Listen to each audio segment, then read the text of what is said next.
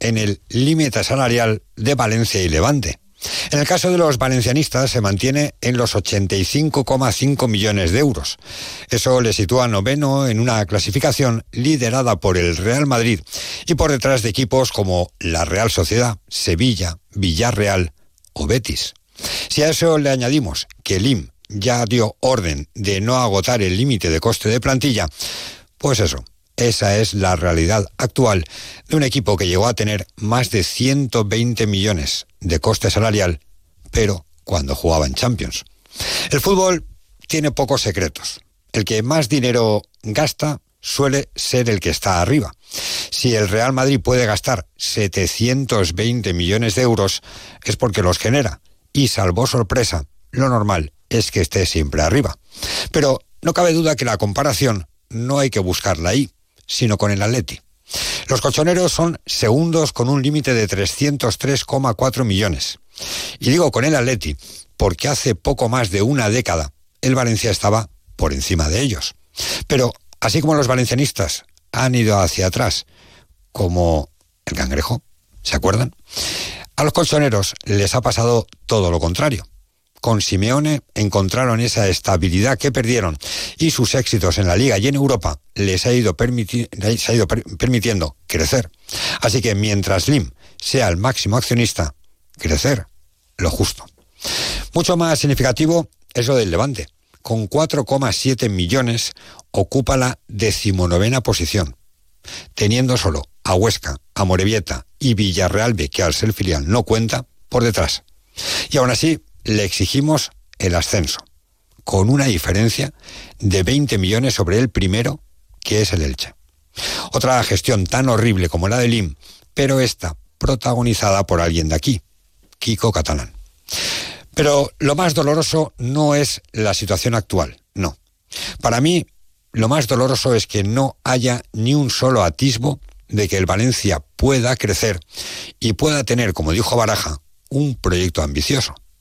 Para eso quieres el Valencia, Peter, para ver cómo año a año va perdiendo puestos y se va convirtiendo en un equipo más mediocre.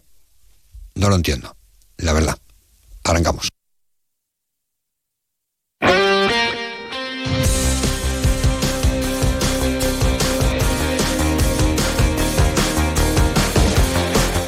Deportes Mediodía con Eduardo Esteve.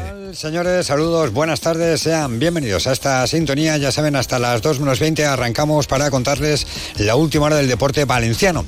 Hoy es un día con una novedad importante, importantísima en torno al nuevo Mestalla, porque han sido aprobadas dos mociones en la Comisión de Urbanismo relacionadas con el nuevo estadio. Una aprobada por el PP, Vox Ojo y Compromís, en contra votó el PSPV y otra votada a favor por PP y Vox, en contra PSPV y Compromís. La primera hace referencia a una auditoría externa inmediata para saber cuál es el coste real de la finalización de las obras del nuevo estadio y además la exigencia de garantías fiables no dice avales, literalmente, para poder eh, estar seguros de que no va a quedarse incompleto el estadio y que efectivamente cuando se reanuden las obras se finalicen. Esta, repito, ha sido aprobada por Pepe Vox y Compromís.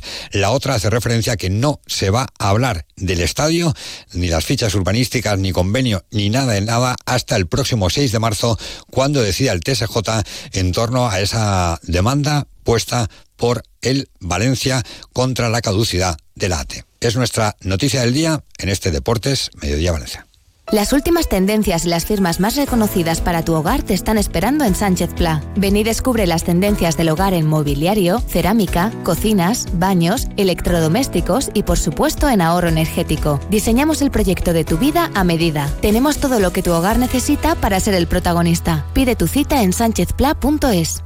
Deportes Mediodía en la provincia de Valencia. Y como la cosa va hoy de política, con esas mociones aprobadas en la Comisión de Urbanismo, escuchamos la reacción del concejal de Urbanismo, Juan Giner, explicando el por qué se espera a la sentencia del TSJ. Hoy se celebra la Comisión de Urbanismo del Ayuntamiento de Valencia. El Grupo Compromís ha presentado una moción sobre el Valencia Club de Fútbol, que entendemos que es un punto extemporánea presentarla en concreto en este momento.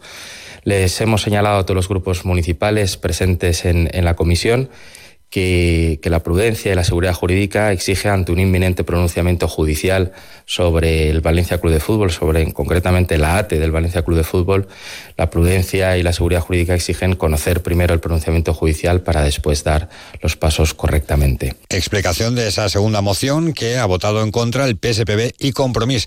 Explicación del portavoz en el Ayuntamiento de Vox el señor Juan Mabaldenas respecto a esa auditoría externa inmediata que se va a pedir y a esas garantías. Esta mañana la Comisión de Urbanismo del Ayuntamiento de Valencia ha aprobado una propuesta alternativa, una moción alternativa presentada por Vox, a la que también se adhirió eh, el Partido Popular, en la que además ha habido voto favorable con respecto al primer punto de la moción por parte de Compromís, en la que exigimos que se realice una auditoría externa independiente eficaz en la que se determine el valor de las obras del proyecto presentado por el Valencia para eh, la construcción del nuevo Mestalla, que sirva para poder exigir las garantías que acrediten y justifiquen el que se va a terminar la obra. Y la portavoz de Compromís en el Ayuntamiento de Valencia, Papi Robles, se congratulaba de ese acuerdo respecto a esa primera moción. Desde Compromís avui estem satisfets perquè tal i com plantejaven i com va plantejar ja en el seu dia l'Associació Llibertat Club de Futbol se vaya a fer una auditoria del cost del nou projecte del Mestalla, perquè això assegurarà la viabilitat del club per damunt dels interessos de, de Peter Lim. Esta és una manera de defensar la ciutat i el club per damunt del propietari de, del club.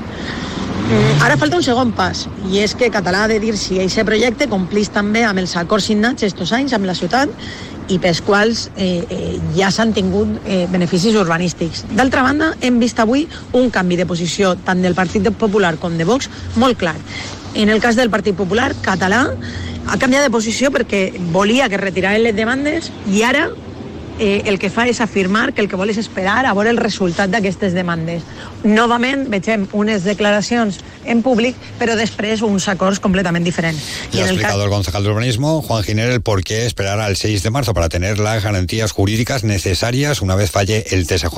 Otra noticia referente al nuevo Mestalla es que el Consejo ha autorizado suscribir un acuerdo de adhesión para formalizar la candidatura de Valencia como ciudad anfitriona de la Copa del Mundo 2030. Y en lo deportivo del Valencia que contamos, hola Sergio López, buenas tardes. ¿Qué tal? Muy buenas tardes. Cuéntame el pues entrenamiento. Te cuento que Thierry ha trabajado en solitario, que Diego López lo ha hecho con el grupo y que por tanto podría ser una de las novedades del Valencia de cara al partido de este fin de semana contra Granada. Veremos si finalmente viaja o no, pero Diego López que ya ha hecho parte de esa sesión con el grupo. Ahora, como cada día en este Deportes Mediodía, baloncesto.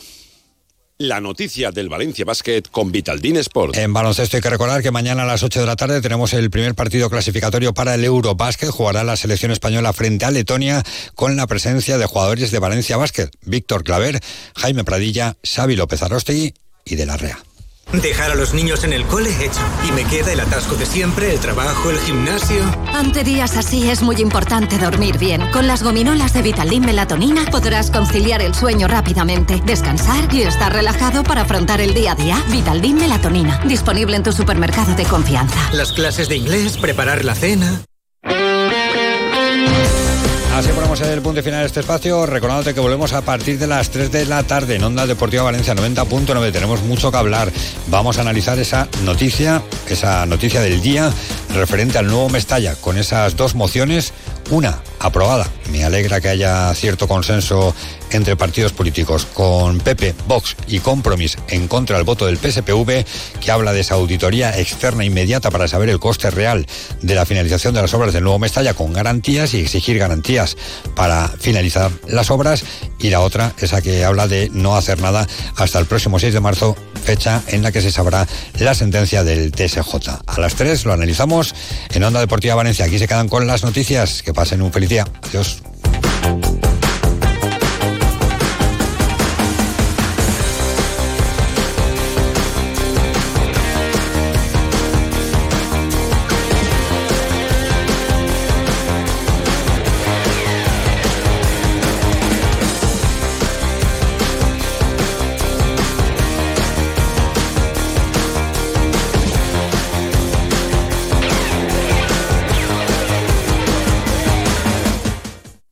Deportes Mediodía.